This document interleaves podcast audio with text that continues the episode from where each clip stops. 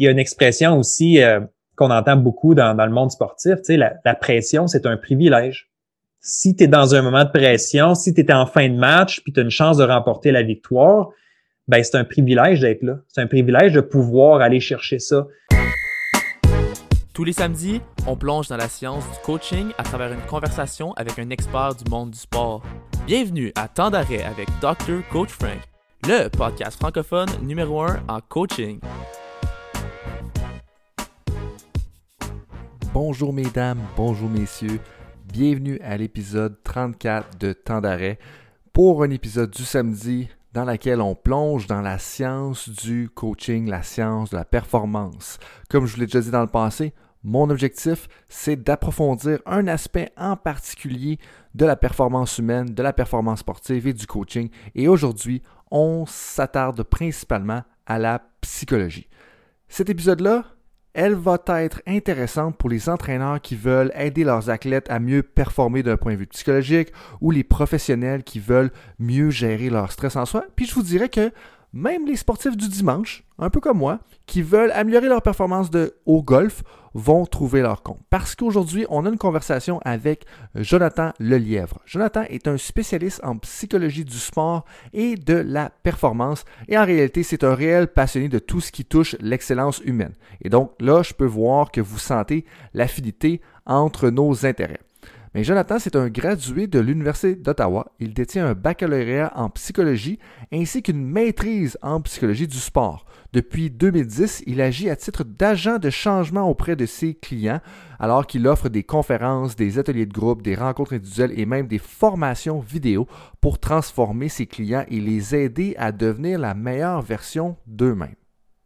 Jonathan s'est fait une niche plus particulièrement dans les aspects de la gestion du stress, trouver l'équilibre, bâtir sa confiance, améliorer sa discipline personnelle pour amener les gens ou ses clients à réussir, que ce soit des athlètes, artistes, professionnels, gens de carrière, gens d'affaires, gestionnaires et entrepreneurs.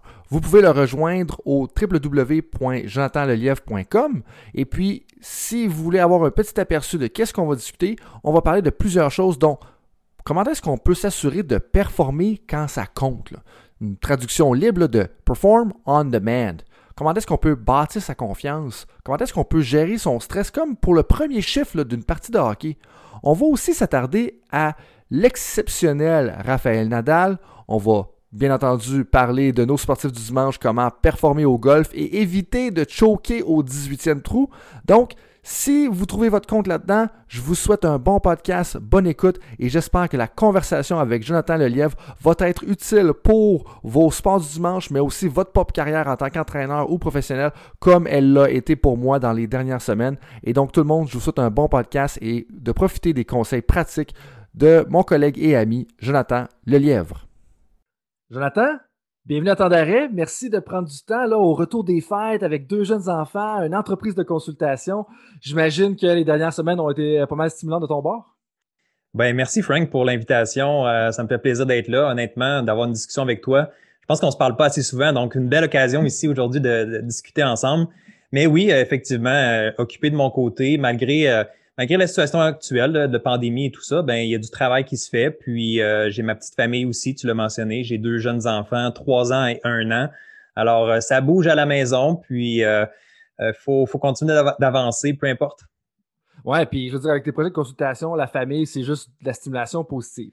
Mais là, avant qu'on rentre un peu plus dans le vif du sujet, l'année 2001, je voulais te dire un gros merci en partant là aujourd'hui parce que avec les événements qui sont passés, tu sais, comme en 2020, on s'est tous mis à travailler un peu plus à distance. Euh, je dois te dire un gros merci de m'avoir encouragé à passer à la consultation en ligne depuis 2017. Moi, ça fait depuis 2017 que je le fais. Je ne sais pas, toi, ça retourne euh, jusqu'à quand? Ça doit être à peu près un petit peu avant ça, j'imagine. Euh, tu sais, pour les, gens qui viennent juste un peu de tomber dans l'univers du coaching à distance, la consultation à distance, même peut-être des clients dans les deux sens, comme qu'est-ce qui t'avait amené à, passer à la consultation en ligne à l'époque, puis à penser à ça déjà, il y a comme un, certain temps? Ben écoute, moi, ça fait depuis, de mémoire, là, je dirais 2015 à peu près, que je travaille beaucoup plus en ligne. Euh, je l'ai fait. Écoute, j'ai commencé ma carrière en 2010, en janvier 2010, donc c'est facile à, calculer. Ça fait combien de temps que, que je fais ce travail-là, puis que, que, je suis passionné par, par mon domaine.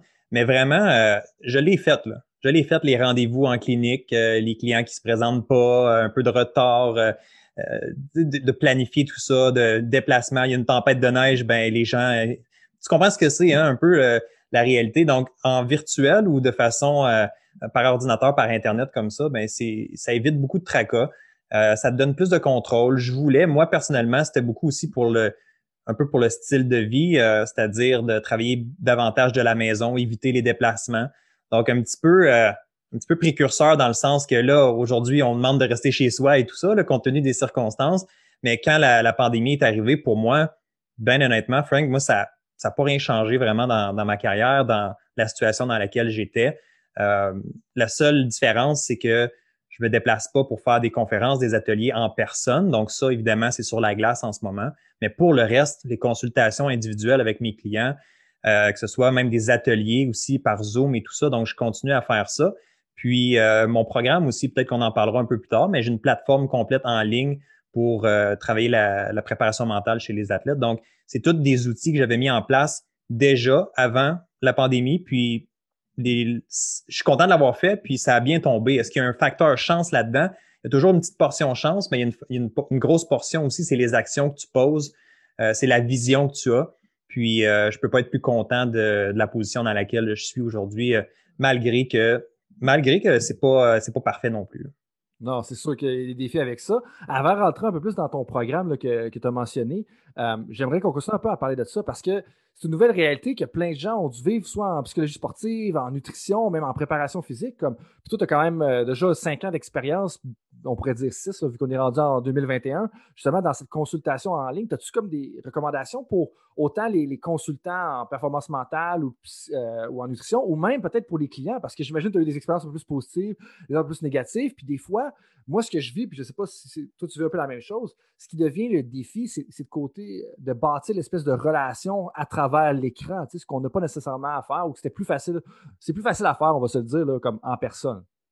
Ben, écoute, la première chose, s'il y a un grand désavantage de faire du travail comme ça virtuel et de pas être en personne, moi, le plus gros désavantage, c'est que je peux pas serrer la main de la personne. Donc, le, contact, à quelque part, de, regarder dans les yeux, de, voir la personne en chair et en os, il y, a quelque chose que tu peux pas aller retrouver comme ça à travers les consultations en ligne. Par contre, il faut garder l'esprit ouvert, il faut, euh, faut être créatif, il faut s'adapter, évidemment, quand il y a des situations. Mais euh, quand je dis de garder l'esprit ouvert, ça veut dire il faut être prêt à ça aussi. Je pense qu'on est rendu là. Je pense qu'on a réalisé qu'on peut faire un bon travail en étant en ligne. Moi, ça fait depuis 2015 là, que je fais exclusivement euh, de la consultation euh, par Skype, par Zoom et tout ça.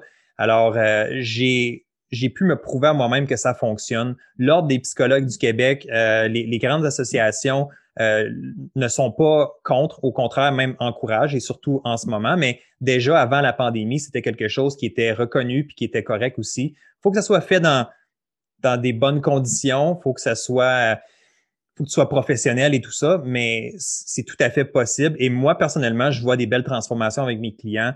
Euh, je bâtis des, belles relations avec ces gens-là aussi. Est-ce que ça peut prendre un peu plus de temps que de le faire en personne? Est-ce que la relation se bâtit plus lentement? Honnêtement, j'ai pas de stats, j'ai pas de données pour, euh, pour prouver d'un côté ou de l'autre. Il y aurait peut-être des études à faire là-dessus. Je sais pas si ça se fait, là.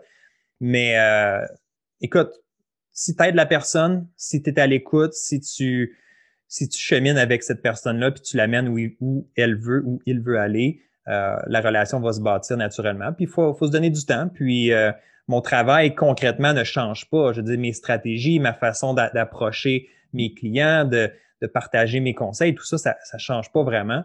Euh, puis avec les outils qu'on a, évidemment, en étant par en virtuel, ben, tu peux partager ton écran, je vais utiliser des visuels, je vais utiliser euh, des, des, des, images, des vidéos, des choses comme ça. Donc, il y a des façons de rendre ça intéressant. Puis, une, petite chose que j'ajouterais juste pour euh, sur ce sujet-là, c'est de s'assurer que ton client est aussi traite ça de façon sérieuse. Donc, j'ai eu euh, au départ, tu sais, des fois un client qui est en bon français, qui était vaché dans son lit, qui est sur son téléphone. C'est peut-être pas le meilleur contexte pour faire une consultation. Donc, il faut vraiment que tu éduques tes clients pour leur dire, ben, installe-toi, trouve-toi un environnement où est-ce que tu vas être confortable, pas de distraction, un peu comme on fait maintenant, on enregistre un podcast, on veut être dans un environnement où est-ce qu'on est bien, on ne sera pas dérangé, on est bien assis, on est, on est bien installé, on a nos papier, crayon, ordinateur, bref, on a tout ce qu'il faut à portée de main pour rendre cette séance-là plus officielle et non juste une discussion comme ça sur le coin de la table.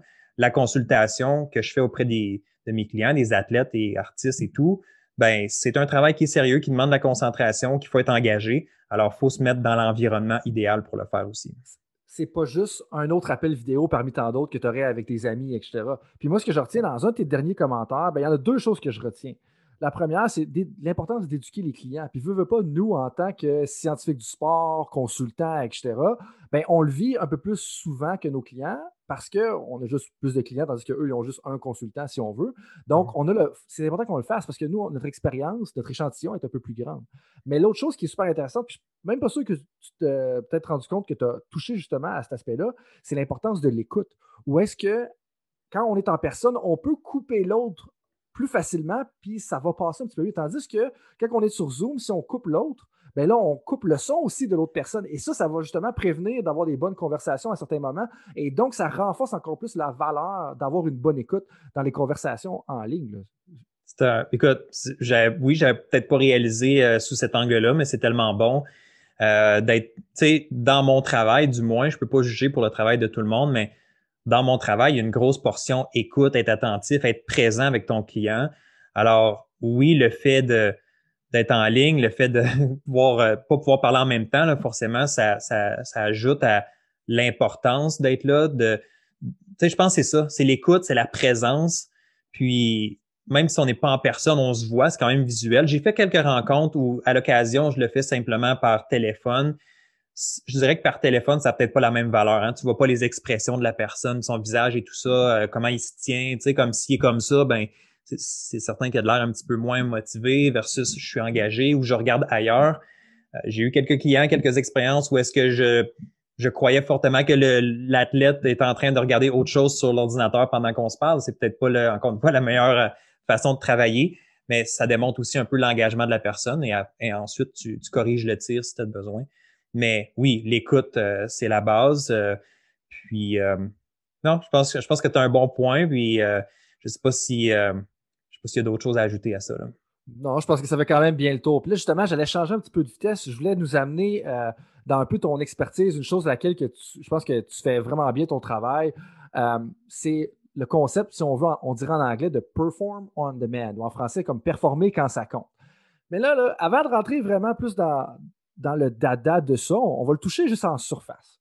là, lors d'une de nos dernières conversations l'été dernier, je ne sais pas si tu t'en rappelles, tu me parlais un petit peu de ta saison de golf, de tes performances au golf. Je veux savoir comment a été la fin de saison. Puis là, je vais t'amener sur la gestion du stress, puis la gestion justement de la concentration, puis sur le terrain de golf. Puis parce que je pense que ça peut faire un, parallèle super intéressant dans plein d'autres sports aussi. Mais bref, comment a été la, fin de ta saison de golf? Euh, quel qualificatif je pourrais prendre pour la fin de ma saison de golf? Écoute, tu peux dire merdique si c'est le cas, mais tu peux dire excellent aussi si c'est pas le cas. Euh, je dirais pas les deux. En fait, peut-être une combinaison. Je vais t'expliquer pourquoi rapidement. Euh, cet été, j'ai pris le golf un petit peu plus au sérieux. C'est la première fois vraiment que je décide de, m'investir davantage. Puis c'est un projet plus à, long terme. Donc, je me vois sur, euh, sur quelques années à, mettre un petit peu plus d'effort, d'être plus sérieux dans ma pratique, comprendre. Puis d'ailleurs, bon, cet été, j'ai travaillé avec un, un, coach de golf aussi, un coach professionnel de golf. Donc, euh, ça, m'a aidé à repartir, à rebâtir un peu ma fondation. Donc, comme tout athlète qui doit, puis je me prétends pas nécessairement un athlète en ce moment, là, on pourra débattre c'est quoi un athlète éventuellement, mais euh, disons euh, tout athlète sérieux, tout sportif sérieux, euh, qui doit refaire sa technique, qui doit rebâtir, qui doit recommencer un peu, qui doit modifier, c'est long, c'est un long processus. Alors, j'ai passé à travers ça cet été, puis j'avais une petite pensée pour certains clients avec qui j'ai travaillé par le passé, qui ont vécu ça aussi ou qui vivent en ce moment cette situation-là, euh, de devoir rebâtir, de recommencer, pas, pas nécessairement de recommencer à zéro, mais changer certaines habitudes techniques ou comment ton corps fonctionne et tout ça. Donc, c'est du gros travail, ça peut être un peu décourageant. Alors, tout ça pour dire que cet été, mon focus était vraiment pas sur le pointage, sur les performances et tout ça, c'était vraiment sur le processus, développer une bonne fondation, euh, vraiment bâtir sur quelque chose de solide, comprendre ce que je fais surtout, puis d'être capable de répliquer. Alors, j'ai euh, j'ai atteint euh, un bon niveau euh, sur ce point-là. Par contre, trop de répétitions en peu de temps.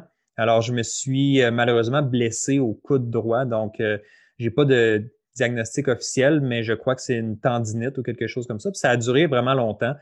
Et euh, j'ai été obligé de prendre une longue pause de 5-6 semaines. J'avais un tournoi que je devais jouer absolument. C'est un tournoi annuel en boys, donc euh, je voulais pas manquer ça. Et, et je savais que j'allais jouer en étant pas rétabli à 100% et que j'allais peut-être payer le prix après. Alors, euh, ça fait maintenant quoi, trois mois euh, de ce tournoi-là, puis j'ai encore, euh, mon coude n'est pas encore parfait. Donc, tout ça pour dire que j'ai eu des belles réussites, j'ai développé une bonne technique, je suis fier de ce que je suis capable de faire, j'ai plus de constance, euh, j'ai eu des belles parties, pas des belles parties, mais des beaux moments à l'intérieur de certaines parties. Et le tournoi en particulier dont je parle, qui a été ma dernière ronde de golf de l'année, donc au mois de fin septembre, euh, ça s'est vraiment bien passé. Euh, j'avais pas joué depuis cinq, six semaines. J'étais en pause pour récupérer. J'étais pas encore 100% prêt, mais j'ai quand même bien performé. J'ai fait des belles choses. J'étais relativement confiant. Évidemment, avec mon background en, psychologie sportive, en préparation mentale, j'ai mis des outils en place. Je me suis préparé pour quand même jouer euh, avec ce que j'avais cette journée-là, puis de rester positif, confiant et tout ça. Puis vraiment, je suis fier. Donc, j'ai fini, j'ai fini sur une bonne note. Malheureusement, euh, ça a été euh, bon un temps pour guérir les blessures. Et là, la saison est terminée depuis un certain temps, évidemment.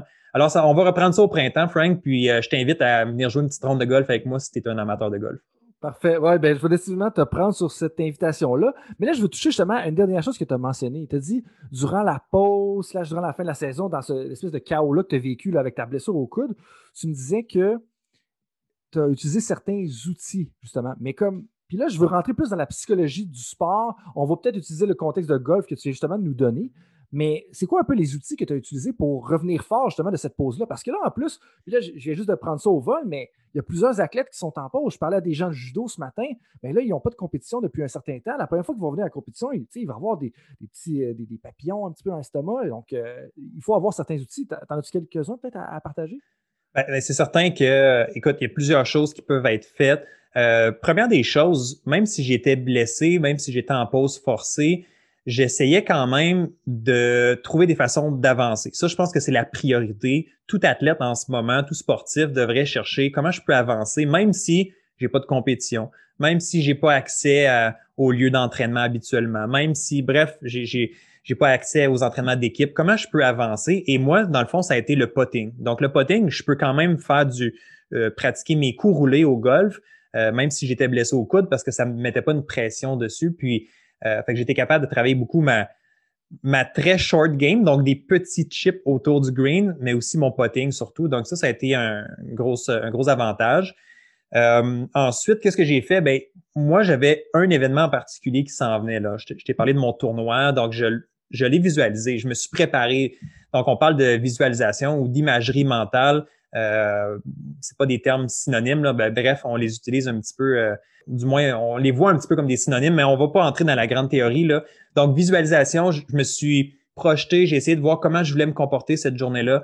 Euh, j'ai essayé de voir comment je voulais frapper. Donc, j'avais déjà développé une, certaine technique, donc des outils pour, euh, pour frapper la balle comme je le voulais. Donc, je les répétais dans ma tête. Donc, de vraiment de faire de l'entraînement.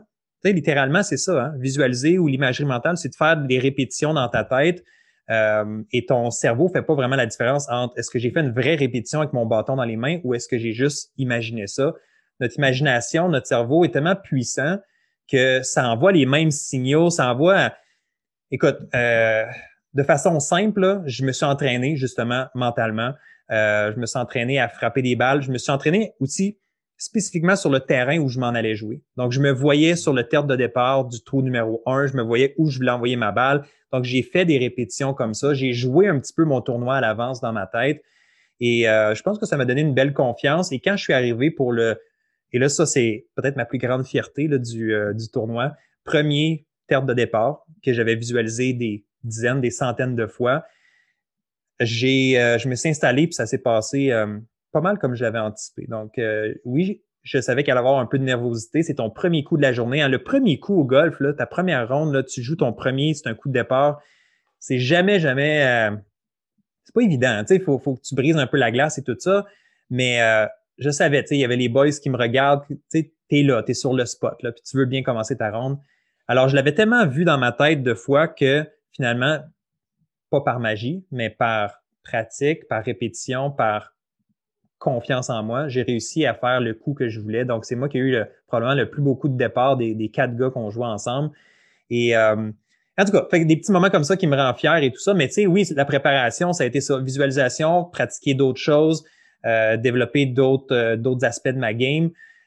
Puis aussi ben, d'être positif. Moi, j'y croyais. Honnêtement, je, savais que je pouvais frapper une bonne balle de golf, je savais que je pouvais le faire. Alors, j'ai resté vraiment avec un discours interne positif, constructif, puis je pense que ça m'a bien servi. C'est vraiment intéressant. Puis il y a plein de petits nuggets dans ce que tu viens de dire auxquels je veux retoucher. Mais avant d'aller un petit peu plus loin, bon, les trois choses que j'ai retenues un peu de ce que tu as dit, c'est que des fois, on pense à notre sport dans l'ensemble, on ne peut pas le pratiquer, puis on tendance à dire, ben là, je ne peux pas le pratiquer, est-ce que je peux faire? Mais en réalité, tout, tu l'as comme décomposé, tu l'as divisé, tu as dit, OK, cette section-là, je peux encore la travailler. Première chose. Deuxième chose, l'imagerie mentale, l'entraînement mental, tu dis que tu l'as fait. Troisième chose que tu as dit un peu plus vers la fin, dialogue interne positif, super important, de se garder en confiance. Euh, et tout ça. Puis ça, on va y revenir d'ailleurs. Je vais explorer un peu plus la confiance avec toi.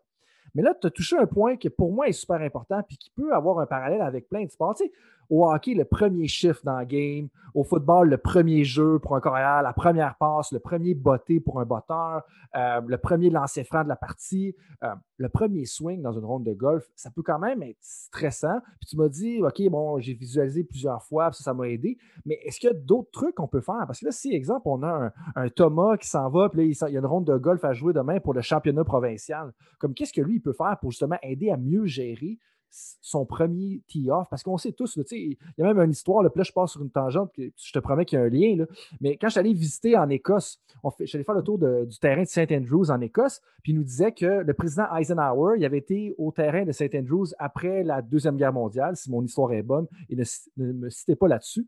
Euh, personne, je ne suis pas une bonne référence pour ça, pour d'autres choses, oui, mais pas pour ça. Et puis il disait qu'il était tellement nerveux. Donc l'homme le plus puissant au monde était tellement nerveux que finalement, il avait décidé de ramasser ses bâtons, puis de ne pas faire son premier trou, puis de se rendre directement au deuxième trou. Mais je me dis, c'est incroyable, un gars qui avait autant de pouvoir dans le monde. Mais fait ça pour dire que le stress du premier tee, on s'entend, là, it's a real thing, c'est vrai. Mais est-ce que tu aurais peut-être d'autres trucs justement pour le président Eisenhower qui, qui nous écoute de, sa tombe probablement? Ben écoute, tu as tellement raison. Je veux dire, le, premier, tu as donné plein d'exemples dans plein de sports. Moi, j'ai été gardien de but hein, quand j'étais jeune. Fait que le premier arrêt dans ton match, tu avais hâte de le faire. Tu avais hâte d'être dans l'action et tout ça. Euh, par contre, euh, écoute, je vais te dire une chose. Je reviens quand même sur l'imagerie mentale parce que je pense que c'est probablement un des outils les plus puissants que tu, peux utiliser. Euh, c'est pas pour rien là, que, écoute, je vais donner une statistique, là, ça fait déjà quelques années que ça avait été fait, là, mais au-delà de 80% des athlètes qui, se présentaient aux, Olympiques à, cette année-là qui ont, ont, fait une recherche, là, encore une fois, là, je suis pas trop calé dans, la recherche et les études scientifiques, là, mais ça m'a toujours resté en tête. C'est comme 80% des athlètes utilisaient déjà cet outil-là. Euh, ça te montre à quel point c'est quelque chose de, de puissant puis qui peut vraiment aider. Alors, si tu as un défi avec ce premier coup de golf que tu as à faire au début de ta ronde, ou ta première présence sur la glace, ou ta première présence, euh, première fois que tu touches au ballon, hein, tu es un joueur de soccer, première fois que tu... Bon, fait c'est pour être capable de bien gérer ça, c'est de le reproduire plusieurs fois dans ta tête. Donc, c'est de le revivre souvent. Donc, autrement dit, ce que tu veux faire en, le visualisant, puis en le répétant dans ta tête, puis évidemment, tu veux que ce soit positif dans ta tête, tu veux devoir réussir, tu veux devoir faire ton, un bon coup dès le départ. Mais plus tu le fais, plus tu le répètes dans ta tête, qu'est-ce qui va arriver le jour où tu es là, là? c'est là, là. c'est ton départ de ta, de ta compétition, de ta game, et là, c'est le moment que, que tu as attendu qu'est-ce qui va arriver? C'est que tu vas avoir un, tu connais un peu le sentiment de déjà vu. Hein? Tu sais, ah ben, ah, je sais c'est quoi ça, je sais c'est quoi ce moment-là. Je l'ai vu des, comme je disais tantôt, je l'ai vu des dizaines, des centaines, des milliers de fois dans ma tête. Je le sais qu'est-ce que j'ai à faire. Euh, je sais que je suis prêt pour le faire. Donc, pour moi, c'est probablement une des meilleures façons. Tu sais, puis c'est comme, euh, c'est comme gérer une peur ou euh, une situation difficile pour toi. Ben, au lieu de l'éviter, tu essaies de la répéter, tu essaies de voir bien répondre à cette situation-là plusieurs, plusieurs, plusieurs fois. Puis quand tu arrives pour le faire, ben c'est juste une fois de plus. Oui, c'est en vrai, oui, c'est dans la vie, puis tu es là, puis c'est pas juste dans ta tête, mais il y a des références. Parce que tu l'as répété tellement de fois, ça devient un peu plus normal. C'est un peu ça je veux dire. Sais. Puis euh, l'autre chose que j'ajouterais à ça, qui peut vraiment aider, puis que je suggère aux gens de faire, puis je je pense qu'ils le font déjà, mais peut-être de le prendre un peu plus au sérieux, c'est ta préparation avant ton premier coup. Je m'explique. J'ai joué cette journée-là, je savais que le premier coup, le, coup de départ, bon, c'est le premier, tout ça. Mais j'ai frappé quoi, une demi-heure avant, ben, une demi-heure, une heure avant, je suis arrivé au terrain de pratique et j'ai frappé des balles. J'ai testé mes coups, j'ai frappé mes drives, mes fers et, tout ça. J'ai fait du potting. Donc, c'est important pour moi, là, un petit truc, là, un petit hacking, si on veut, là, comment tricher un peu ton cerveau, c'est que ton premier vrai coup de la journée, c'est pas lui sur la terre de départ au numéro un. C'est sûr que tu as fait au, driving range, au champ de pratique. Même chose qu'un joueur de hockey. Ah, ma première présence sur la glace ou, ou gardien de but, mon premier arrêt dans le match. Ben, au lieu de voir ça comme c'est mon premier arrêt, commence donc dans l'échauffement. Dans l'échauffement, sois sérieux, sois concentré, fais tes premiers arrêts, fais tes erreurs si tu as des erreurs à faire ou tu sais, c'est sûr que tu peux pas toutes les arrêter et tout ça. Mais ce que j'essaie de dire, c'est que au lieu de mettre une emphase tellement grande sur oh, c'est le premier coup, c'est ma première présence, c'est, c'est le début de la compétition. Non, ta compétition est déjà commencée par l'échauffement, par ta routine dans ta journée, tout ça. Donc, essaie d'aller un petit peu, euh, je veux dire, dédramatiser ce moment-là bien précis. Puis, euh, ça va peut-être faire justement baisser un peu la pression. Euh, puis, puis ajouter avec ça ben, un discours, un discours directif, directif positif. Comme moi, je suis, je suis prêt, je sais ce que j'ai à faire, concentre-toi plus sur peut-être sur, sur ton exécution ou sur l'endroit où tu vas envoyer ta balle si tu es au golf. C'est difficile là, parce que je donne plein d'exemples de soit sport euh, de golf, de hockey, de, de, soccer, mais le principe est le même. C'est qu'est-ce que j'ai à faire, puis de te concentrer là-dessus, puis de te rappeler ultimement que tu es prêt pour ça. De te rappeler que tu as fait le travail, que tu t'es entraîné, que tu en principe, que tu n'as pas lésiné sur les efforts, donc tu vas réussir. Ce que je comprends, moi, c'est d'un, le normaliser, puis ça, tu l'as bien mentionné, je pense que c'est très clair. Et l'autre façon que j'aurais de le dire, ça serait de le désamplifier un petit peu, parce qu'en le normalisant, ça devient de moins en moins gros, et ce n'est pas, exemple, le premier arrêt que tu vas faire ou la première swing que tu vas faire. Mais là, il y a une chose que j'avais pas pensé à parler, mais qui me semble intéressante. Tu disais un discours directif positif. Qu'est-ce que tu veux dire par directif? Je pense que tu l'as expliqué, mais, je suis pas sûr d'avoir compris à 100% un discours directif, c'est justement, donne-toi des directives, parle-toi, c'est de te concentrer, c'est de te donner un message clair, net et précis, c'est-à-dire, OK, mettons là, on, va rester avec l'exemple du golf, ben, tu as ton premier coup de départ à faire, mais ton discours, c'est pas juste de dire, ah, oh, tout va bien, tout est beau, je suis prêt, oui, mais aussi de dire, OK, respecte ta routine, installe tes pieds. Euh, tu sais, comme, sois, sois très concret, très appliqué sur ce que tu as à faire, sois très engagé sur, sur les actions ou ton processus. Et ça, ça t'évite tout le, je veux dire, toutes les, pas les distractions, mais toutes les interférences, toutes les pensées négatives. Sais, on a tout ça, là. On, doute tous, là, à des moments ou à un autre. On a tous des pensées qui sont paralysantes, qui sont défaitistes. Ça arrive, là. Mais quand tu es tellement concentré sur qu'est-ce que j'ai à faire, sur ma petite routine, sur, sur les, les, choses qui, qui m'aident à bien performer, ben forcément, ça bloque un peu le reste. Ça, ça enlève un petit peu plus le stress, ça enlève un peu le, l'importance du moment. Donc, un discours directif, c'est plus ça. C'est qu'est-ce que tu dois faire? Concentre-toi là-dessus. Tu sais, euh, fait, puis positif, évidemment, dans le sens que, tu sais, je veux envoyer la balle à, je sais pas, mon premier trou, c'est 150 verges que je veux l'envoyer. Ben, parfait, j'utilise mon fer X, euh, puis j'envoie la balle à cet endroit-là. Puis, tu sais, fait c'est plus de, autrement dit, c'est un peu, quand je parle de discours directif, là, moi, la façon que je le vois, c'est un peu comme sois ton propre coach. Qu'est-ce que ton coach te dirait aussi? Quelle information il te donnerait? Tu sais, au football, là, tu sais, je, encore, non, je ne vais pas me lancer dans le football parce que je connais pas assez bien les détails, puis toi, tu es, un expert là-dedans, là, mais je vais juste dire, tu sais, sois un exécutant un peu plus. Tu comprends? exécute ce que tu as à faire, puis laisse le résultat prendre forme finalement. Puis en principe, si tu fais bien, encore une fois dans mon vocabulaire, moi, si tu fais bien ton processus, le résultat, la récompense devrait être au rendez-vous, mais on peut pas le garantir à chaque fois. Mais quand même, si tu es bien dirigé, si tu es bien concentré, si tu as tes pensées sur les bonnes choses, en principe, tu devrais être récompensé à un moment ou à un autre. Moi, ce que je comprends, en fait, je comprends deux choses un peu dans ce que tu m'as mentionné. La première, c'est qu'il faut comme se donner des ordres, des ordres un petit peu. Installe tes pieds, concentre-toi sur ta balle, comme de se faire des rappels vraiment explicites dans sa tête. Et le deuxième, ben, c'est que pour toi, 150 verges, c'est probablement un fer neuf. C'est ça que tu nous dis. Là. Ah non, avec ma nouvelle technique, euh, j'ai changé beaucoup, honnêtement. Euh, j'ai été, euh, j'ai frappé beaucoup, beaucoup, très fort mes, mes fers par le passé, mais justement, depuis cet été, j'ai changé ma technique et j'ai coupé de deux bâtons. Donc, 150 verges maintenant, je suis beaucoup plus avec un fer 7. Là, Fait que, mais, mais c'est correct. Euh, c'est un, comme je disais tantôt, c'est peut-être un, c'est pas un pas en arrière, c'est de changer un peu les choses. Par le passé, j'utilisais jamais mes fer 3, mes fer 4, c'était même pas dans mon sac, je les amenais même pas. Mais aujourd'hui, c'est des bâtons que je peux commencer à utiliser parce que euh, un, je peux les frapper, puis deux, ben j'en ai besoin pour aller couvrir certaines distances. Alors c'est juste un, changement, mais parce que je deviendrai jamais un joueur professionnel sur, sur la PGA, ben c'est correct. Mais tandis que un pro de la PGA, oui, va prendre un, prendre quoi pour frapper 150 verges? Je vais prendre un, pitching. Je te, je taquinais, là. Je te taquinais. Il n'y a vraiment pas de problème avec ça. Mais moi, je me rappelle se donner des ordres. Puis des fois, on ne le fait pas assez. On, fait juste penser à aller s'installer devant notre balle, mais de se donner des ordres à travers le processus, comme avoir un petit sergent. Je ne sais pas si l'analogie de sergent, c'est bon, mais moi, c'est un petit peu comme ça, je vois ça.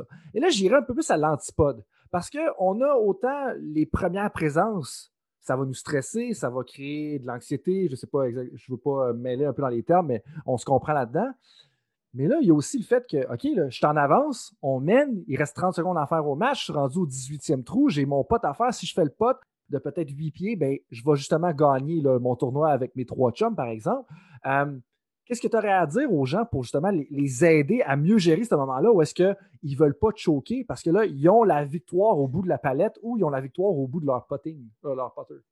J'ai le goût de te dire la même chose concentre-toi sur ce que tu as à faire. Tu sais, euh, ultimement, qu'est-ce qui va t'aider à le réussir, ce pote-là? C'est-tu de te dire, hey, wow, si je l'ai, je vais gagner, ou si je le manque, je vais échouer, je vais avoir de l'air ridicule? C'est quoi qui va t'aider, ou c'est quoi qui va te donner le plus de chances de réussite de ce pote-là? D'ailleurs, je veux faire attention, là, encore une fois, j'ai pas les statistiques ou les données, mais un pote de 8 pieds, c'est quoi vraiment le pourcentage de réussite? Si tu prends les joueurs pros, là, euh, je pense qu'on a tendance à beaucoup surévaluer c'est quoi la réussite? J'avais vu, euh, je l'ai pas sous la main, là, mais euh, il y avait une statistique qui avait été partagée sur un sur Instagram par quelqu'un qui parle de golf. C'était vraiment intéressant. Comment évaluer, on, pense que oh, je devrais réussir ça une fois sur deux. OK, mais ton pote de huit pieds, peut-être que les pros, les professionnels, eux autres, ils font peut-être juste 40% du temps. Ils ne font même pas une fois sur, euh, deux.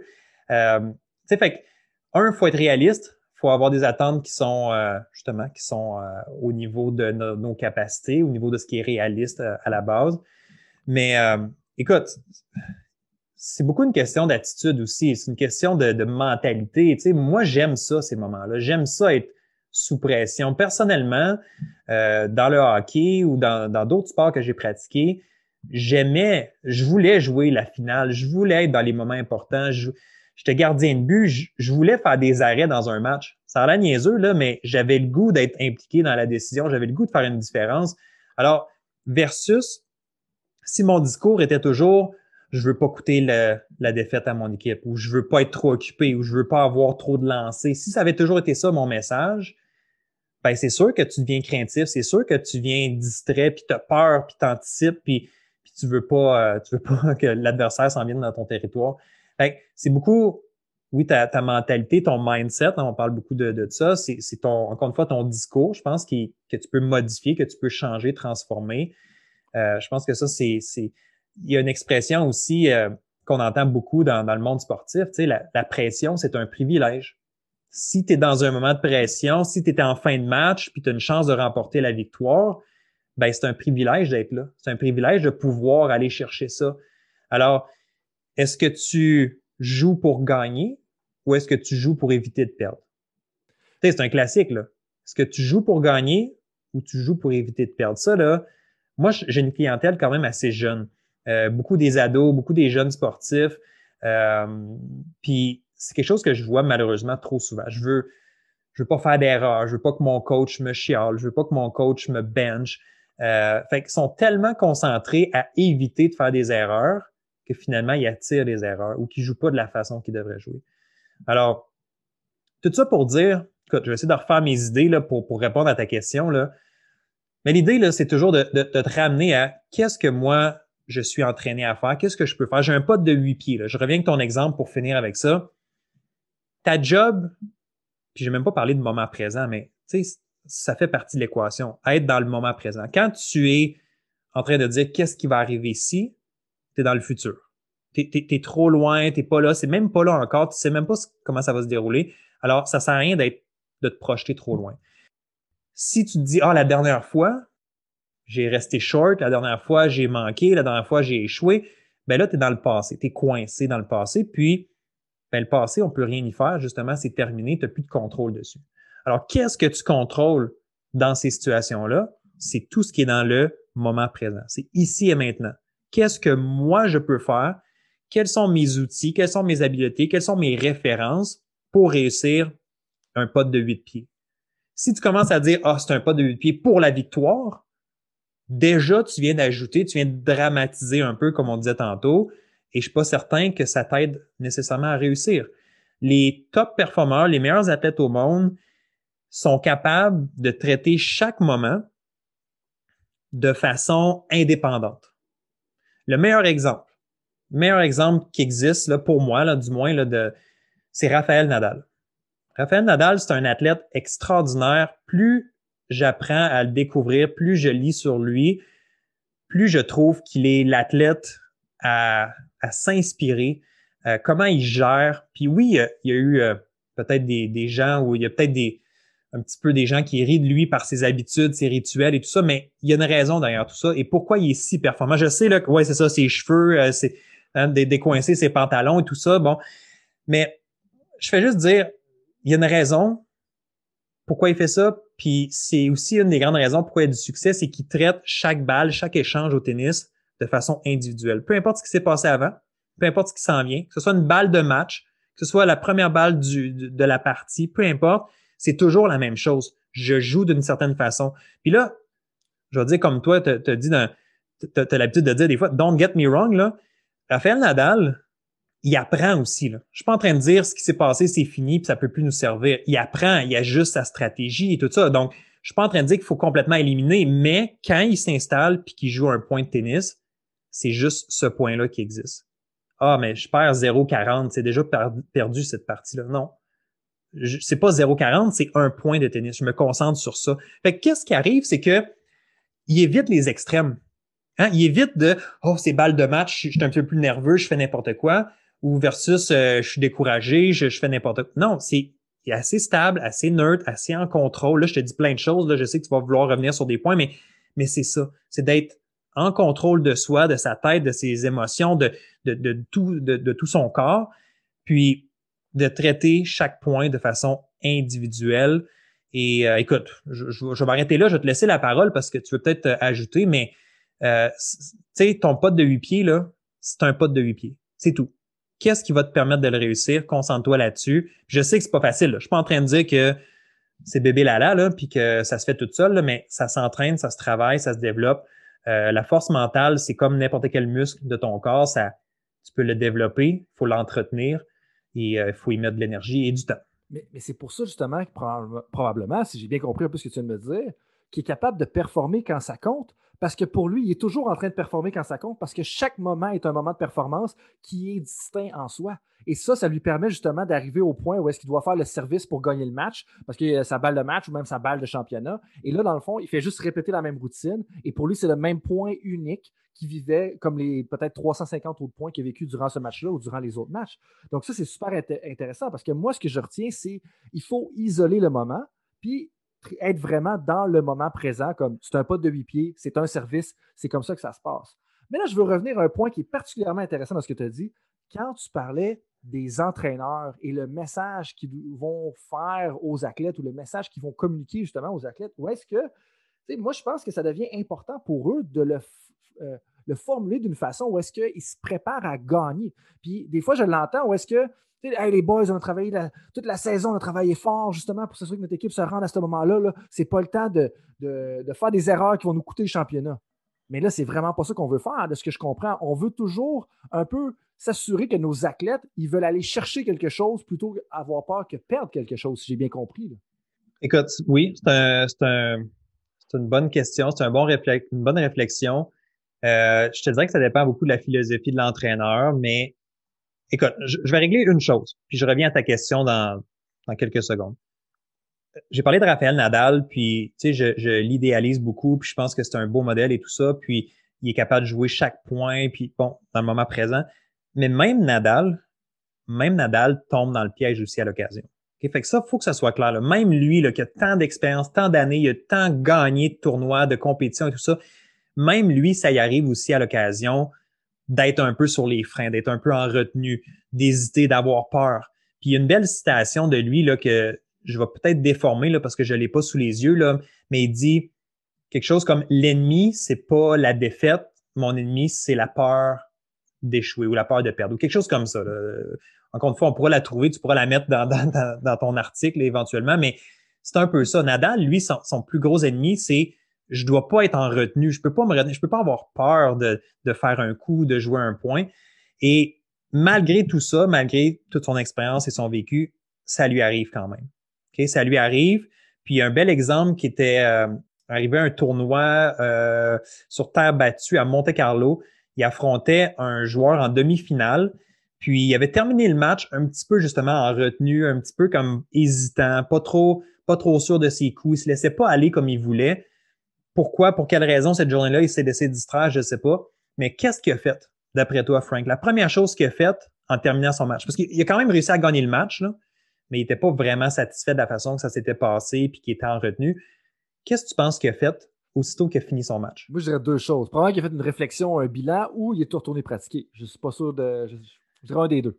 Ben, écoute, euh, t'es, spot on, c'est exactement ça. Euh, tout de suite, il revient au. Bon, il serre la main de son adversaire, bravo, tout ça. Il s'en va à son siège, il prend son cellulaire, il texte son coach, puis il dit Réserve-moi un terrain, faut que j'aille pratiquer. Tout de suite, là. Pas de douche, pas rien. Il fait ses entrevues avec les médias vite fait, là, puis il s'en va sur le terrain à côté il s'en va frapper des coups. Son coup droit, il sortait pas comme il voulait, il est en retenue. Donc, il est allé pratiquer, je sais pas combien de temps, là, peut-être une coupe, une coupe de minutes, une heure peut-être, parce qu'il savait que le lendemain, il avait besoin de ce coup-là. Il avait besoin de se laisser aller, puis il était pas fier, il était pas content de la manière que ça avait été en fin de match. Donc, premier réflexe pour lui, je retourne sur le terrain, je vais chasser cette peur-là, ce, ce, feeling-là, parce que je viens d'en avoir besoin pour, mon, pour ma finale le lendemain. Alors, tu sais, c'est ça les grands, c'est ça les champions. Euh, puis oui, faire un bilan, comme tu l'as dit, ça peut certainement faire partie de, l'équation, de, réfléchir. Qu'est-ce qui m'a amené à me sentir comme ça? Comment j'ai perdu mon focus? Sur quoi je dois me concentrer? Donc, de un peu faire cette, introspection-là, je pense que ça peut être très bénéfique. Fait que c'est ça. Fait que Nadal, tu sais, c'est une bête en soi, là. mais écoute, beaucoup, beaucoup à apprendre de lui. Puis on, je pense que c'est un, un, beau modèle euh, d'humilité et tout ça. Bref, on va, on va laisser Nadal de côté parce qu'on pourrait en parler pour le reste de l'épisode. Mais pour revenir, euh, je sais que tu as évidemment ta clientèle ou les, les, gens qui écoutent ton podcast, mais il y a beaucoup d'entraîneurs. Donc, je pense que c'est important aussi, l'entraîneur, quel genre d'environnement tu crées pour tes athlètes ou pour ton équipe? Je m'explique. Est-ce que ton message véhicule que faire une, erreur, faire un, un, moins bon jeu, c'est une catastrophe, c'est une, ça amène des conséquences, des punitions. Qu'est-ce que tu envoies comme message à tes, à tes joueurs? C'est tellement important. Euh, tu sais, je pense que, écoute, je veux pas donner ou je veux pas, comme, comment je pourrais dire ça? Je veux pas dire quoi faire, là. C'est pas moi qui, qui, qui est là pour euh, dire quoi faire aux entraîneurs et tout ça, mais pose-toi la question, comment tu gères, toi, avec, comment tu gères ça, les erreurs, les échecs? Quand, tu vois qu'un un joueur fait pas le bon jeu et tout ça, comment tu, quel message tu, tu penses que tu passes? Et quel message tu penses que ton athlète reçoit? Parce que ça, c'est deux choses. Toi, tu penses que tu dis quelque chose, puis ah, ben, ça, ça fera pas mal sur son estime ou sa confiance. Mais le joueur, lui, il reçoit peut-être un message différent, puis ça y fait mal, puis il a peut-être pas le goût de refaire cette erreur-là. Je comprends qu'il veut pas refaire l'erreur, mais il veut pas se repositionner dans, dans, dans il veut pas se replacer dans une position où est-ce qu'il pourrait se faire chialer dessus et tout ça. Donc, un peu, euh, là, je sors de mon champ d'expertise, mais un peu comme une culture organisationnelle sais, dans une entreprise. Est-ce qu'on laisse la place aux erreurs? Est-ce qu'on laisse la place aux gens de tester, d'essayer? C'est juste ça, là. Juste ça. Est-ce que l'athlète, il a confiance qu'il peut essayer, qu'il peut être créatif, qu'il peut prendre des initiatives durant le match? Ou est-ce qu'il a tellement peur, puis il doit tellement rester dans le cadre, puis il doit pas sortir de ça, que justement, ça le fige? Tu sais, les, athlètes, à quelque part, c'est des artistes aussi, là faut, faut, garder un côté créatif, un côté instinctif, un côté, euh, appelle ça comme tu veux, là, mais il faut aussi se laisser aller. Alors, en tant qu'entraîneur, écoute, j'ai pas de réponse, j'ai rien de préparé officiel pour ça, mais en tant qu'entraîneur, pose-toi la question, réfléchis. Est-ce que l'environnement que j'ai créé ou le, message que je passe, est-ce que ça favorise la confiance de mes athlètes? Est-ce que ça favorise le fait qu'ils vont se sentir bien à l'aise dans les moments importants? Je pense que ça vaut la peine de, prendre quelques minutes pour, euh, pour se poser cette question-là. C'est vraiment important ce que tu viens de dire parce que quand on y pense, là, je connais pas, puis je suis sûr que c'est la même chose pour toi, mais moi, je connais pas un athlète qui veut faire une erreur. Il n'y a pas un gardien de but qui se dit Hey, je vais laisser passer la rondelle pour que mon équipe perde. C'est ça, ils veulent toujours bien faire. Et donc, on veut, on n'a pas besoin nécessairement de leur renforcer le fait comme de quoi qu'ils veulent faire une erreur. Et puis, je pense que pour les entraîneurs, c'est particulièrement intéressant ce que tu viens de dire pour deux raisons. Parce que la première, ben, c'est bien entendu d'être conscient de la préparation mentale et de la psychologie des athlètes. Mais cette optique-là, puis je pense que c'est ce que tu, si j'ai bien compris, semblais suggérer ça. Mais comment est-ce que tu peux l'utiliser pour ta propre psychologie à toi aussi, en termes de quand tu fais un appel de ligne, quand tu fais un appel de jeu, peu importe, ben, tu veux justement essayer de réussir plutôt que d'avoir peur de faire la mauvaise décision. Mais avant qu'on rentre un peu plus dans les questions éclairées, on dans quelques minutes, il y a un dernier sujet que je veux vraiment toucher avec toi parce que, bien entendu, comme n'importe quel bon professionnel, je fais mes devoirs, ou du moins j'essaie de faire mes devoirs avant de me préparer pour un, épisode de podcast. Bien, j'ai écouté euh, justement un peu un épisode de, tes podcasts. Et dans l'épisode 47 de ton podcast, Direction Excellence, tu parles de la confiance. Plus précisément, tu parles qu'il y a trois éléments importants à surveiller pour la confiance. Donc, les souvenirs, donc on, a 100% contrôle. Puis là, je te paraphrase ici. bien entendu, tu es l'auteur de ces, lignes-là, mais je paraphrase. Donc, 100% en contrôle, c'est les souvenirs que tu décides de garder. Puis les souvenirs ont un gros impact sur ta confiance. Deuxièmement, tu parles de l'importance du discours intérieur, quelque chose auquel tu as touché depuis, euh, depuis le début de notre conversation aujourd'hui. Donc, les choix de mots, le vocabulaire qu'on utilise, c'est aussi important pour notre confiance. Et troisièmement, tu me parles comment est-ce que, ben, que l'imagination est importante. Donc, visualiser ce qui s'en vient pour toi. Mais là, moi, il y, a, deux choses, puis je ne sais pas vraiment par où commencer, puis tu vois, ce ne sera pas une, question super claire, mais moi, il y a deux choses. Le, le, coach a définitivement un rôle à jouer là-dedans. Et de deux, l'environnement, justement, comme tu mentionnais tout à l'heure, parce que moi, je pense à l'environnement, tu, me parles des souvenirs, tu me parles du discours intérieur, tu me parles de l'imagination, mais les parents, l'entraîneur, le kinésiologue, l'assistant-entraîneur, les coéquipiers, ils ont un rôle à jouer là-dedans. je ne sais pas si tu as des, commentaires ou des nuances à amener ou des, des, choses à sortir de ça, parce que je trouve que l'athlète a son mot à dire, bien entendu, là-dessus. Hein, ça, se passe à l'intérieur de sa propre tête, mais en même temps, l'environnement a définitivement un impact là-dessus. Tout à fait. Euh, tu as bien raison. Écoute, euh, il y a plusieurs choses qui, influencent la confiance chez l'athlète. Euh, j'aime parler de ce concept-là parce que je fais toujours un lien aussi avec le temps. Donc, les souvenirs, c'est dans le passé ton discours intérieur, c'est dans le présent, c'est ce que tu dis maintenant. Et euh, ton imagination, la visualisation, c'est dans le futur. Donc, comment tu te projettes? Donc, c'est sûr que ces trois grands axes-là influencent à tous les jours ta confiance. Euh, si, on, si on revient sur, ton idée de l'entraîneur, les parents, euh, le personnel et tout ça qui entoure l'athlète, c'est sûr qu'eux jouent un rôle aussi important et doivent être des modèles d'une certaine façon. L'entraîneur qui focus exclusivement sur ce qui va mal, sur le négatif, sur, sur les points, sur la défaite et tout ça, va un peu transférer ça à ses athlètes aussi. Tu, sais, tu, déteins un peu sur, les gens autour de toi. Puis d'ailleurs, encore une fois, là, il y a une citation, fouille-moi c'est qui qui a dit ça encore, mais tu sais, on est la somme des quoi, des 5-10 personnes qu'on fréquente le plus souvent dans notre vie. Autrement dit, on se laisse influencer par les gens qu'on est proche. Alors, c'est sûr que si toi, tu côtoies ton entraîneur euh, 25-30 heures semaine, ben c'est sûr que de la façon qu'il pense, ça va t'influencer un peu, ça va te rester dans la tête. Donc, si tu joues un match de tennis, puis euh, toi, dans ta tête, tu as 15, 16, 17 ans, tu es un jeune, puis tu as perdu ton match, c'est une catastrophe. OK? T'aimes pas ça, t'aimes pas perdre, c'est pas c'est difficile.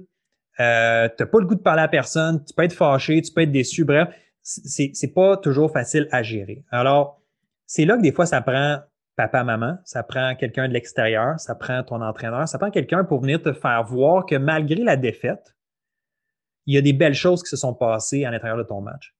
Tu as réussi à appliquer telle technique, tel coup qu'on a pratiqué depuis des mois, je suis content que tu le fais tu as joué une balle de une balle de Berry ou est-ce que tu t'es laissé aller? Euh, tu j'ai vu que tu t'es fait confiance. Parfait, c'est un beau moment, c'est un bon coup.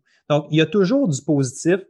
C'est ce que j'aime dire, c'est qu'il y a toujours du positif dans chaque situation, dans, tout ce qui se passe. Fait que l'entraîneur, disons que euh, sais pas, moi, les commentaires qui, passent à, ces athlètes, que ce soit au football ou au hockey, là, j'avais l'image d'un coach sur la glace avec ses joueurs de hockey. S'il est toujours en train de passer juste le message de qu'est-ce qui va pas bien, puis le négatif, puis les critiques et tout ça, oui, c'est important. Il y a une place pour ça. Il y a une place pour les, les euh, rétroactions, le, feedback, les, commentaires constructifs. C'est important, il en faut. Mais est-ce que aussi tu un peu t'équilibres ça ou à l'occasion, est-ce qu'il y a du positif aussi? Est-ce qu'il y a des tapes dans le dos?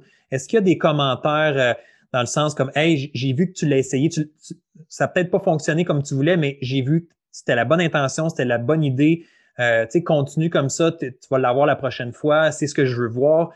Euh, tu sais, même exemple, tu reviens au banc, tu es un joueur de hockey, tu as fait un, une erreur sur la glace. Pour toi, ça peut être une catastrophe. Tu dis, ah, mon coach va me chialer, tout ça. Mais ton coach, là, peut-être qu'il est content de t'avoir vu essayer quelque chose, d'avoir provoqué une occasion, d'avoir tenté quelque chose qui était peut-être logique à ce moment-là. Fait que le coach, faut qu'il le dise. OK, ça n'a pas tourné comme tu voulais, mais je suis fier que tu l'aies essayé. J'ai vu que tu as tenté ça. Je comprends qu'est-ce que tu as essayé de faire. Donc, c'est là que je disais tantôt de changer un peu la culture de qu'est-ce que c'est l'échec, puis, de ne pas essayer d'éviter à tout prix. Parce que si tu n'échoues pas, si tu fais jamais d'erreur, d'après moi, tu n'avances pas. D'après moi, tu progresses pas. Ça veut dire, quand tu fais pas d'erreur, là, puis tu joues safe, là, ça veut dire que tu restes dans ce que tu es capable de faire. Tu es, es, neutre, tu es hésitant, tu es flat. Tu sais, comme, tu comprends ce que je veux dire? C'est, d'après moi, si tu veux pousser, progresser, il faut que tu te plantes. Euh, l'échec, l'échec fait partie du, parcours, a fait partie du développement. Les erreurs font partie du parcours euh, du développement de l'athlète. Donc, il faut, sans dire, il faut les encourager, sans dire je veux que tu fasses des erreurs, mais de pas les dramatiser, de pas les exagérer non plus, puis d'être capable de voir des fois le positif là-dedans pour que l'athlète ne se sente pas toujours comme mal d'avoir fait des erreurs ou ne se sente pas comme démoli à chaque fois. Puis j'ajouterais une dernière chose là-dessus dans le monde entrepreneurial, donc dans le monde des affaires, surtout dans le monde des startups, il y a quelques années, il y avait un mouvement qu'on appelait fail fast. Donc, échoue rapidement. Ce que ça voulait dire, c'est teste ton produit, teste ce que tu essaies de vendre ou ta, machine ou peu importe. Teste-le, fais, comme, fais des erreurs, euh, euh, va chercher du feedback, améliore-toi, améliore ton produit, continue une deuxième version, une troisième version, puis éventuellement, tu vas arriver, puis tu vas l'avoir ton produit, tu vas l'avoir ton, ton break, ton, ton break là, ou ton, ton moment de génie, puis que tu vas, tu vas réussir à, avancer avec ton entreprise. Mais c'était un concept qu'on entendait beaucoup, tu sais, puis c'est à débattre encore une fois, là, mais fail fast, comme échoue rapidement, parce que quand tu échoues, tu apprends, tu grandis, puis tu t'améliores, puis tu recommences, mais tu recommences avec tous les acquis, tous les apprentissages que tu es allé chercher. Fait qu'il y a du bon là-dedans aussi. Alors, euh, je sais pas si je me suis perdu un peu dans, dans ma réponse, mais tu sais, l'entraîneur, effectivement a un rôle à jouer dans, face à l'échec, même face au stress aussi. Tu sais, si l'entraîneur dit Ah ben non, Frank, t'as pas d'affaire à être stressé, je pense pas que c'est ça le message. C'est Hey Frank, euh, c'est normal, on est tous un peu stressés. Là. On, est dans, on est dans cette situation-là ensemble. Parle-en à l'équipe Canada, euh, d'hockey Canada Junior, là, qui, qui, tournoi qui vient de se terminer euh, au mois de janvier là, 2021. L'équipe Canada a tout remporté ses matchs, se retrouve en finale contre les États-Unis, puis ils ont perdu ce match-là. Donc, il y aurait une belle autopsie à faire, là, essayer d'aller comprendre qu'est-ce qui s'est passé. Que la pression était élevée? Est-ce que il y a plein de facteurs qui peuvent expliquer ça, là, mais c'était quoi le message? Là? Ah non, soyez pas stressé. Tu imagine ça, là, Frank. Toi, là, tu, tu bouilles en dedans, tu es stressé, ton cœur bat à tout rompre, ta poitrine va exploser. Là. Puis là, ton coach dit Hey, vous n'avez pas besoin d'être stressé, là. Euh, pas de stress. C'est-tu vraiment ça, le message que tu veux passer? parce que toi, tu te sens peut-être mal maintenant que tu es stressé. Plutôt que de dire, eh oui, c'est normal que je sois un peu nerveux, je vais peut-être juste respirer, peut-être juste parler avec un coéquipier. Tu sais, qu'il y a plein de stratégies que tu peux faire pour mieux gérer ça. Mais encore une fois, c'est quoi le message qui vient d'en haut? C'est important, ou du moins, il faut prendre la peine de, se questionner là-dessus.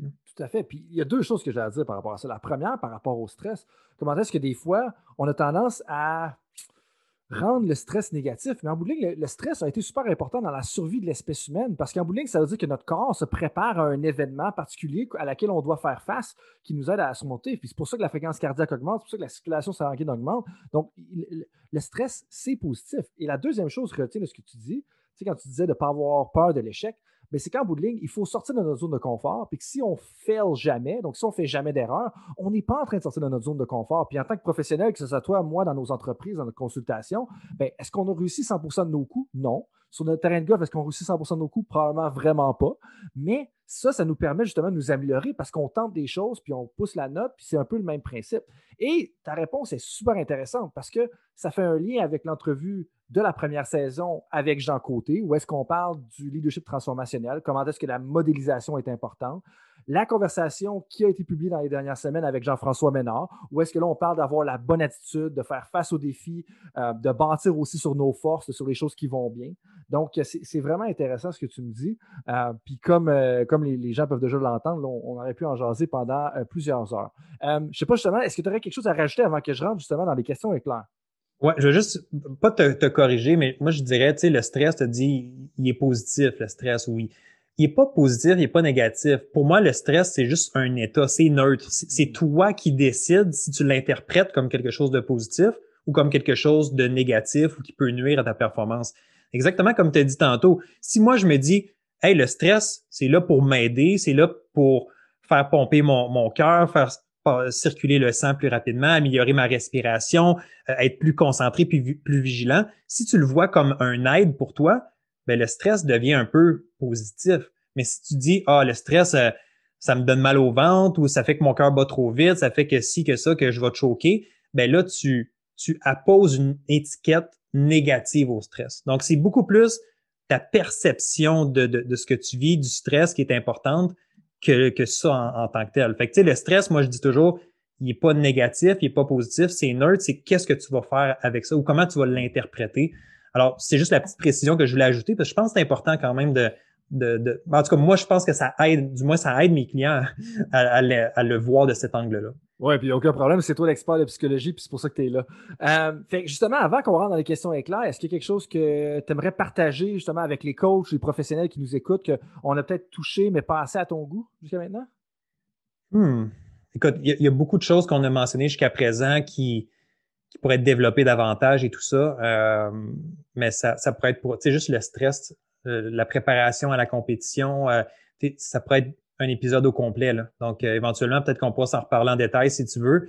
Mais, euh, tu sais, une petite note que je vais ajouter comme ça rapidement, tu sais, euh, que je parle souvent, puis qui est simple, mais je pense qu'il est important de se rappeler. Tu une performance, c'est pas juste ce que tu fais quand tu es sur la glace ou sur le terrain.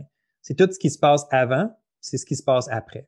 Donc, moi, j'appelle ça la boucle de performance. Donc, le avant, le pendant et le après. Donc, ça, ça, ça vient nourrir. Donc, ton, ton après, c'est ta réflexion, c'est qu'est-ce que tu retires de ton match et tout ça. Et ça vient t'aider à mieux te préparer pour ton prochain avant et ta prochaine compétition. Donc, c'est comme une roue qui tourne.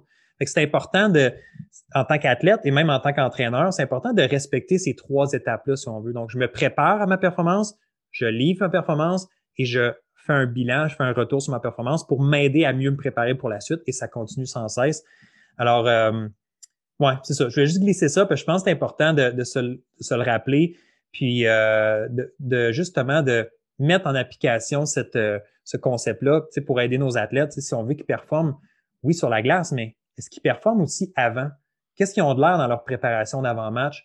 Euh, moi, en tant qu'entraîneur, comment je favorise que la préparation avant le match est, de qualité pour mes joueurs? Mm. Alors, encore, là, encore une fois, je ne rentrerai pas en détail là-dedans. Là, ta routine, c'est personnel. Il y a beaucoup de choses qui rentrent en ligne de compte, mais euh, avant, pendant, après, c'est ça, euh, performer.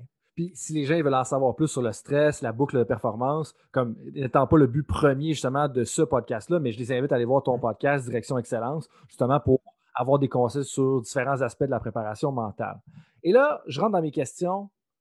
Quand tu penses à quelqu'un qui a réussi dans le monde du sport, à qui tu penses en premier et pourquoi? Écoute, honnêtement, euh, je ne serais pas original. Là. Je vais trouver ça plate de reprendre le même exemple que tantôt, mais Raphaël Nadal.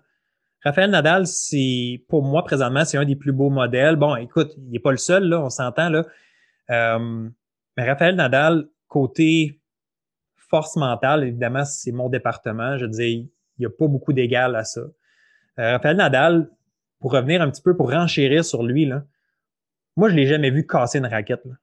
Je, ne l'ai jamais vu vraiment péter les plombs et tout ça. Peut-être que j'ai manqué une séquence à quelque part, mais tu sais, même Federer, que j'adore, que je mets tout près, là, je veux dire, Federer, Roger Federer est un autre athlète extraordinaire.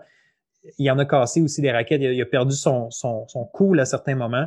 Mais il me semble que si je regarde Nadal, c'est un compétiteur.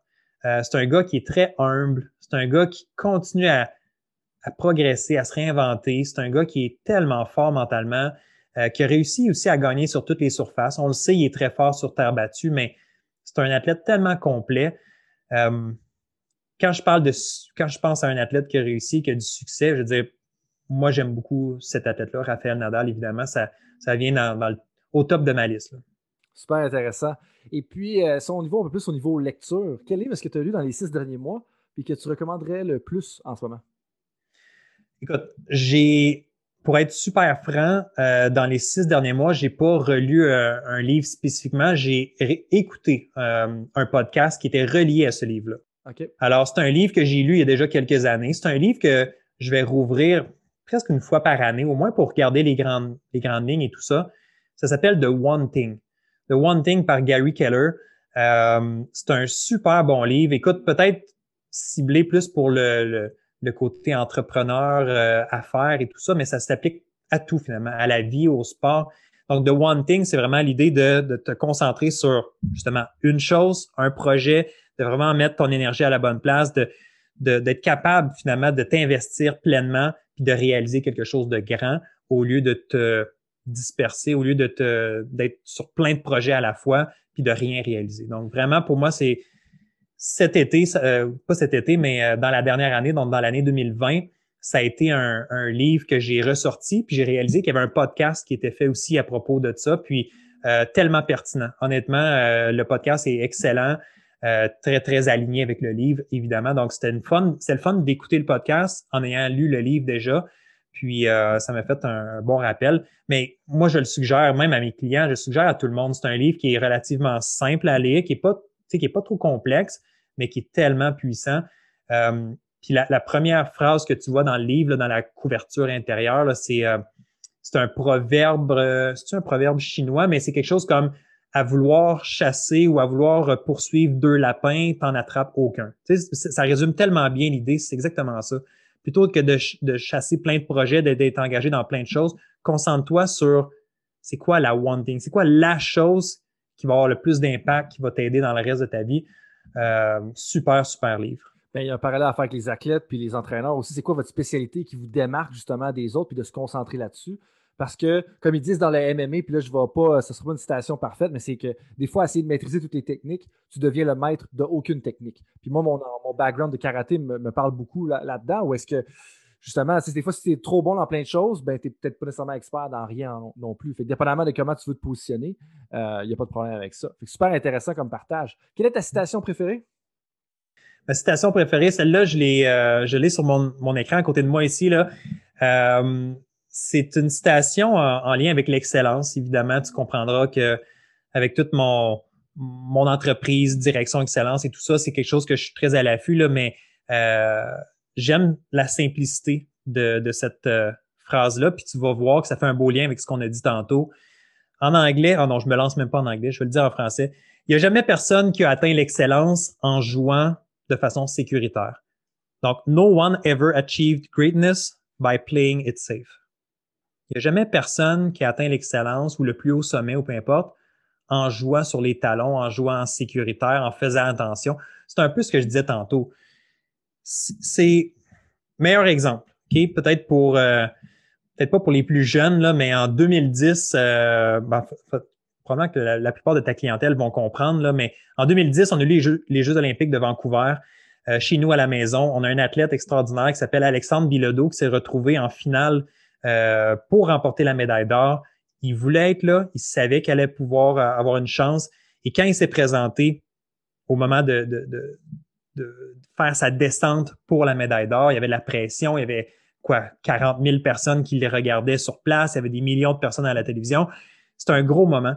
Et la façon que gérer ça, avec deux mots, c'était un peu la philosophie de l'équipe nationale à ce moment-là, c'était no regrets. Pas de regrets. Donc en français, ça fait trois mots, là, mais pas de regrets. Pas de regrets, pour lui, ça voulait dire deux choses. Ça voulait dire euh, je suis prêt, j'ai fait le travail, je suis bien entraîné, je sais ce que j'ai à faire. Donc, j'ai pas de regrets.